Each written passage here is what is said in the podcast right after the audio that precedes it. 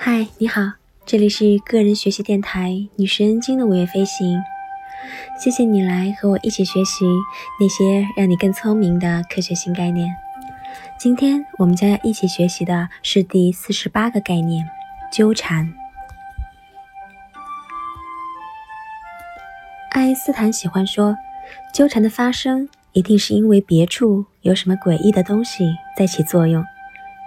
他其实根本不喜欢纠缠，但有的时候，爱因斯坦也不得不接受纠缠的存在。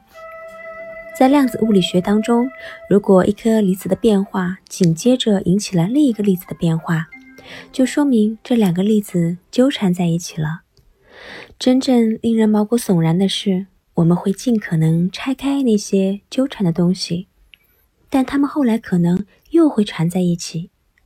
只要一个有了变化，另一个也会马上发生变化，哪怕它们的物理距离相隔很远，比如在不同的国家。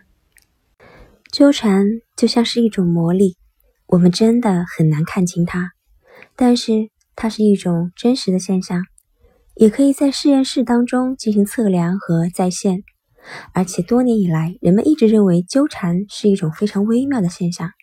只有在无限微小的量子物理世界里才会出现，而且极不稳定。但是呢，最近的证据有显示，纠缠是非常稳定的，而且存在的范围比我们以为的要广泛的多呢。光合作用能通过纠缠起作用。最近的大脑数据表明，纠缠在远程神经元的脑电活动当中也起了重要作用。纠缠是一个非常好的认知工具，因为它冲击了我们的认知直觉。我们的大脑偏好用相对机械的因果论解释自然现象。当我们无法找出这样的解释的时候，我们就会斥住不理性的思维。正如我们认为纠缠当中有魔力那样，纠缠的例子让我们知道世界的运行是如何严重干扰了我们对它的理解。同时，它也让我们明白，如果我们能在某种理论框架或某种科学预测下，坚持良好的科学实践原则，去观察、测量以及再现科学现象，我们就能理解万事万物，甚至是纠缠这样诡异的事情。纠缠之所以是一个非常好的认知工具，还因为它暗示我们。那些不正自明的因果现象，可能并不是真的因果。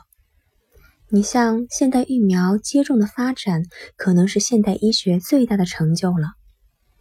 与此同时，儿童自闭症的并发现象也逐渐显现。这种暂时的关联，可能就会误导我们认为疫苗的研发引发了儿童的自闭症。同时，这种关联也会让我们怀疑这种简单粗暴的因果关系。让我们仔细考虑，进行控制实验去验证疫苗和自闭症的相关性是否真的存在。我们现在已经确认没有这样的相关性了，但不幸的是，这种相关的念头一时很难消除。有些父母可能因为相信这样的相关性而拒绝给孩子进行疫苗接种。纠缠是人类思维差不多已经超出人类界限的例证。这里的关键词是“差不多”，因为一旦我们做到了，那我们能做到的也就不证自明了。那说差不多，其实是感觉上是不是又没有超出呢？你看，只要我们能观察、测量和再现量子理论预测的现象。它看起来也不会多么的诡异呢，但是还是有点诡异的，对吧？人类会本能的拒绝那些与自己信念不符的事实，而且一旦遇到这样的事实，人们就真的会强化自己的信念，并将这些事实拒之门外。纠缠的故事提醒了我们，我们可以超越自己，我们没有必要誓死捍卫自己的信念。我们可以理解事物，即使是那些诡异的事物。